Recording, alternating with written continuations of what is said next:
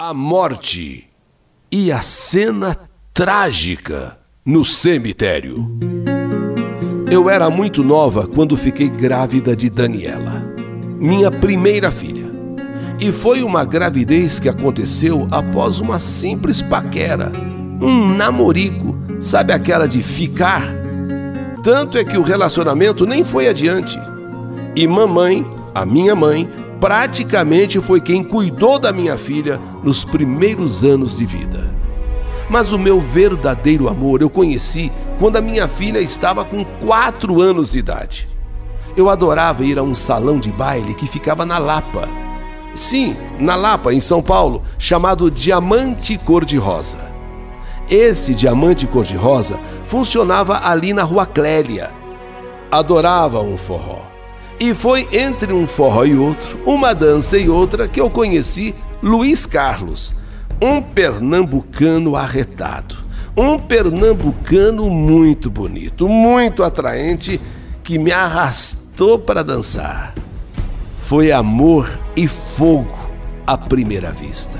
Uma paixão e um amor tão intenso, mas tão intenso, e para incendiar mais ainda o nosso romance, Luiz era um pernambucano daqueles bem quentes. Mas bota quente nisso tão quente que com dois meses de namoro nos casamos. E logo os filhos começaram a chegar. Eu, eu tinha a Daniela daquele relacionamento anterior. E junto com o pernambucano Luiz veio o Luiz Fernando, a Luana, o Luiz Eduardo, o Luiz Ricardo, o Leandro e por último o Samuel. Cinco homens e duas mulheres. Não foi fácil criarmos tantos filhos mas com dedicação, amor e pulso firme para enfrentarmos os problemas da vida e principalmente o companheirismo e a paixão do meu marido, fomos capazes de criar nossos filhos até a idade adulta. Hoje, a Daniela, a mais velha, está com 40 anos e o mais novo é o Samuel, com 21. E filho, você sabe como é: todos nascem da mesma barriga mas um é diferente do outro. E a mãe tem que entender cada um e se dedicar a cada um. Eu sempre dizia para eles: sua mãe sempre vai estar tá aqui para apoiar vocês. Puxar a orelha, inclusive, de vocês, mesmo que estejam grandes, mesmo que já estejam velhos. Mas saibam que sempre que precisarem, as portas desta casa estarão abertas para recebê-los, meus filhos. Aqui em casa, eu já tive filho que foi morar fora, tive filho que arranjou outra mulher, separou, filho que trouxe a companheira para morar com a gente, filho que, mesmo adulto, mora aqui na casa dos pais. Eu sou igual uma galinha que sempre quer ter os seus pintinhos debaixo de suas asas, mesmo que estejam barbados, velhos ou mulheres adultas mas um filho em especial me preocupava mais ultimamente. Luiz Eduardo, praticamente o filho do meio, com 32 anos. Um homem trabalhador e desde os 10 anos de idade foi ser feirante em barracas de frutas. Na feira, todos o chamavam de Basílio, aquele jogador famoso do Corinthians, vocês lembram? É, meu filho é torcedor roxo do Corinthians e não sei por cargas d'água que acharam de chamá-lo de Basílio. Então, para todo mundo, o meu filho Luiz Eduardo se tornou Basílio. Nas últimas semanas, Luiz passou a me preocupar um pouco mais. Ele bebia. Além da bebida, que vez em quando passava um pouco da dose, passava um pouco do limite, ele passou a ter uma tosse muito estranha uma tosse com muita frequência e agora também passou a sentir dores no peito. De tanto insistir, e a mãe insiste mesmo, ele foi ao médico e veio o diagnóstico. Luiz estava com pneumonia. Sim, com pneumonia.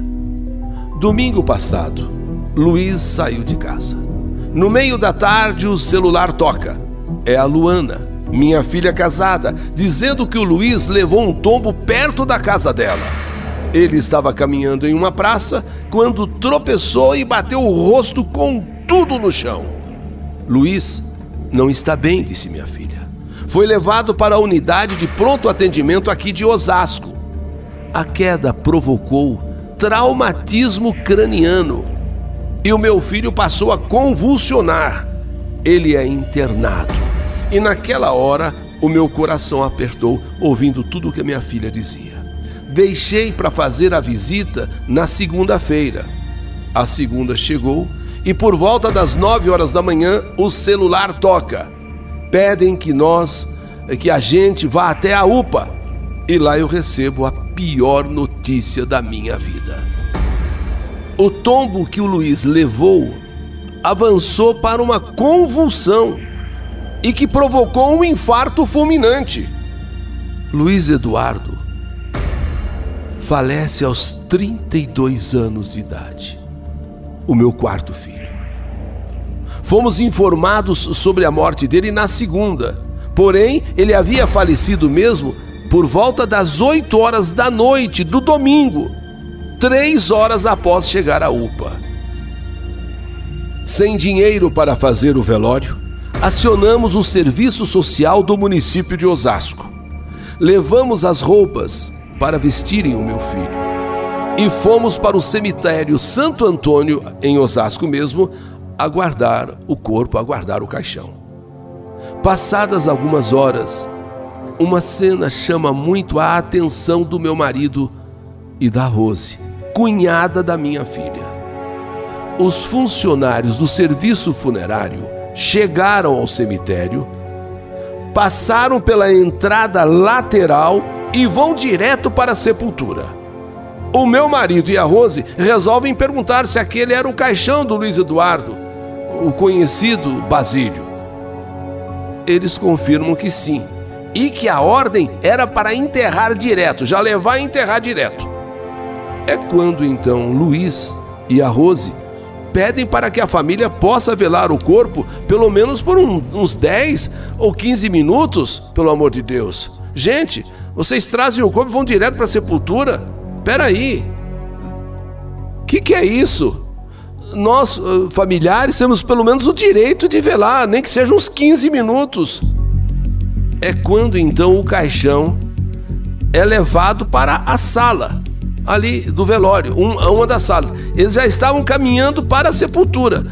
A Rose e o Luiz, o pai, então brigaram, brigaram não, no bom sentido, mas discutiram, peraí, vou, a gente quer velar pelo menos o corpo uns 15 minutos. Então eles trouxeram o corpo para uma das salas. É quando Rose pede então para abrir a janelinha do caixão, porque o caixão estava lacrado. Tinha uma janelinha, sabe aquele vidrinho então ela pediu, pelo menos, por favor, abrem aqui o vidrinho para a gente. O motorista da funerária diz que não podia abrir. Não poderia abrir.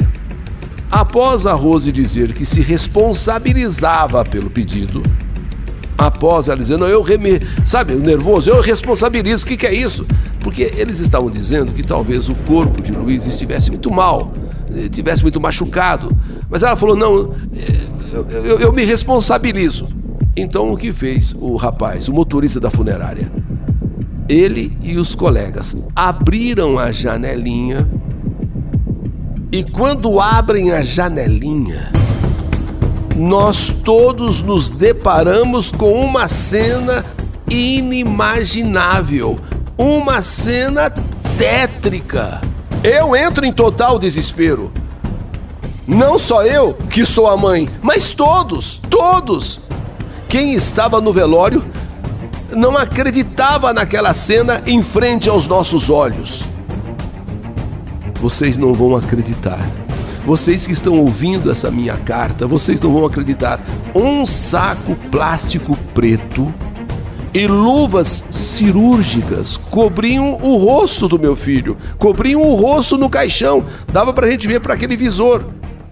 E um corpo nu lá dentro de bruços, com um saco plástico cobrindo todo o corpo e com os pés amarrados. O cheiro já um tanto forte. Haviam marcas de sangue, e o defunto já em, em início de, de decomposição. Nós exigimos que a tampa do caixão fosse aberta. Nós exigimos, nós exigimos que a, que a tampa do, do, do caixão fosse aberta. E quando foi aberta a tampa do caixão, meu marido, o pai, exigiu que o corpo fosse é, desvirado. Fosse desvirado. E quando o corpo foi desvirado, meu marido confirmou que era realmente o do filho, o Luiz Eduardo. Mas a pergunta é essa: o que fizeram com ele? E as roupas que enviamos para o serviço funerário? As roupas que nós enviamos para trocarem o meu filho? Por que ele de bruço? Por que ele nu? Por que com os pés amarrados? Por quê? Eram as nossas, as nossas perguntas, os nossos questionamentos. Os funcionários disseram que estavam ali apenas para levar o corpo ao túmulo. A ordem que nós recebemos foi pegar o corpo e já levar direto para a sepultura. Mas. Mas espera aí. O que está acontecendo? Eles disseram: olha, qualquer outra explicação tem que ser dada pelo IML, pelo serviço de óbito. Foi uma cena que ficou marcada na minha cabeça. Meu marido chegou a pensar que que não era o nosso filho. Meu marido chegou a pensar que não era o nosso filho que estava que estava ali. Ele ficou tão, mas tão fora de si que chegou até achar por incrível que pareça, meu marido chegou até pensar que fosse aquelas pegadinhas do Silvio Santos. Não tem aquelas pegadinhas do Silvio Santos que às vezes algumas pessoas mortas tal. Meu marido chegou a pensar, isso aqui é uma pegadinha do Silvio Santos? Ele chegou a falar isso no meio de todo mundo. Todo mundo incrédulo, todo mundo chocado, e ele falou: Isso aqui não é uma pegadinha do Silvio Santos, não. Eu só sei que perdi meu filho e quando penso que eu vou me despedir dele, coração dilacerado, lágrimas de sangue, sofrimento enorme. Quando eu penso que vou me despedir dele, tocar o seu rosto, beijar a sua face, me deparo com tudo aquilo. Meu filho de bruço, nu, com os pés amarrados, e coberto por um saco preto e com luvas cirúrgicas. Peraí. Aquele que estava ali no caixão tem mãe, tem pai, tem irmãos, tem família. Não era um lixo qualquer que pudesse simplesmente ser, ser sepultado, ser jogado num, num túmulo. Essa é uma questão que nós não encontramos resposta, pelo menos até agora o que aconteceu com Luiz Eduardo, que todos o conheciam, o chamavam de Basílio. O que houve com ele? O que fizeram com ele para que ele estivesse desse jeito no caixão? Essa pergunta espero ter um dia a resposta. Essa é a minha história. História que a vida escreveu. Que saudade de você!